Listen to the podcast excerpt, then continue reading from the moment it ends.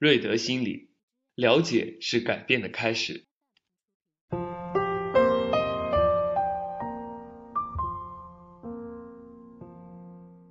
今天我们要讲的是初次见面约会中态度的问题。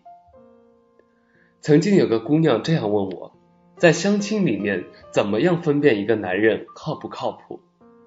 显然，我很真诚的告诉她，看不出来。当然，你可以说看他谈吐衣着和说话方式，但稍微有点阅历的男人，在这么短短几个小时也是可以伪装的比较好。很多人没有了解到的是，所谓两个人初次见面约会，那实际上并不叫约会，充其量叫碰面而已。打个比方说，如果你面对的男人不太善于言辞，那是不是就是说这个男人不靠谱？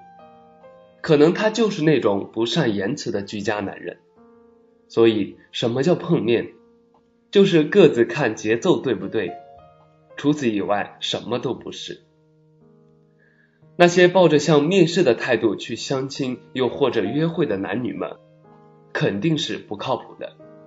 你不能简单通过对方的言行举止的蛛丝马迹和信息交代揣摩你们以后的相处状况。你能判断的原则只有一种，就是对方在约会中有没有用心。很多时候，我们不能通过个性和其他的一些评判条件去否定一个人。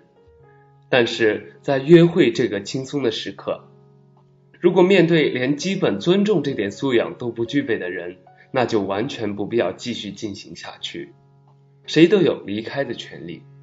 其实，在约会中蕴含着两个成本，一个是时间成本，另一个是机会成本。机会成本也就是我们所说的选择。如果你选择了一个，那么代价就是失去更优秀的下一个，但是恰恰相反的是，当你选择了一个人以后，时间成本也会相应的增加。很多时候，我们到底要站在比较理性的态度去看待感情，还是要站在比较感性的角度去看待感情呢？大部分的情况，我还是建议大家尽可能避免感性的去判断感情是否合不合适的问题。因为当你非常感性的时候，往往没有判断力。曾经有一个粉丝问我，他追求一个女生四年了，这个时候发现她跟其他的男生好上了，怎么办？我就反问他，你既然花了这么多的时间还没有结果，你还想再花更多的时间成本上去吗？当你明白人生成本的时候，策略水平就提高了。这时候你就知道怎样去宏观的看待感情。也许在战术上可能感性一点，但是在战略上必须理性一点，因为你并不清楚你的沉没成本。对于一些像大学生这样还有更多青春的年轻人，那么可以多尝试，但并不是说不重感情，关键是要选择一个比较合适的。因为你人生最后一次的选择，往往就是下半辈子的问题。对于适婚年龄的，建议就不要这个试试看，那个试试看。首先要明白自己想要的是怎样的类型，通过多年学习和经验的判断，控制你的时间以及机会的成本。所以说，初次约会，更多时候是在找共鸣。不要幻想约会的过程和电视剧一样美好，也不要强求对方表现的多棒。找到你们之间的节奏，自然就有下一次的碰面。碰面多了，自然明白要不要继续交往。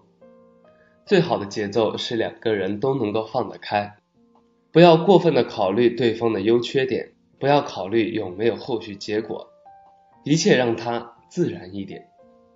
如果表现的像上战场，内心局促不安，多半就无法发挥。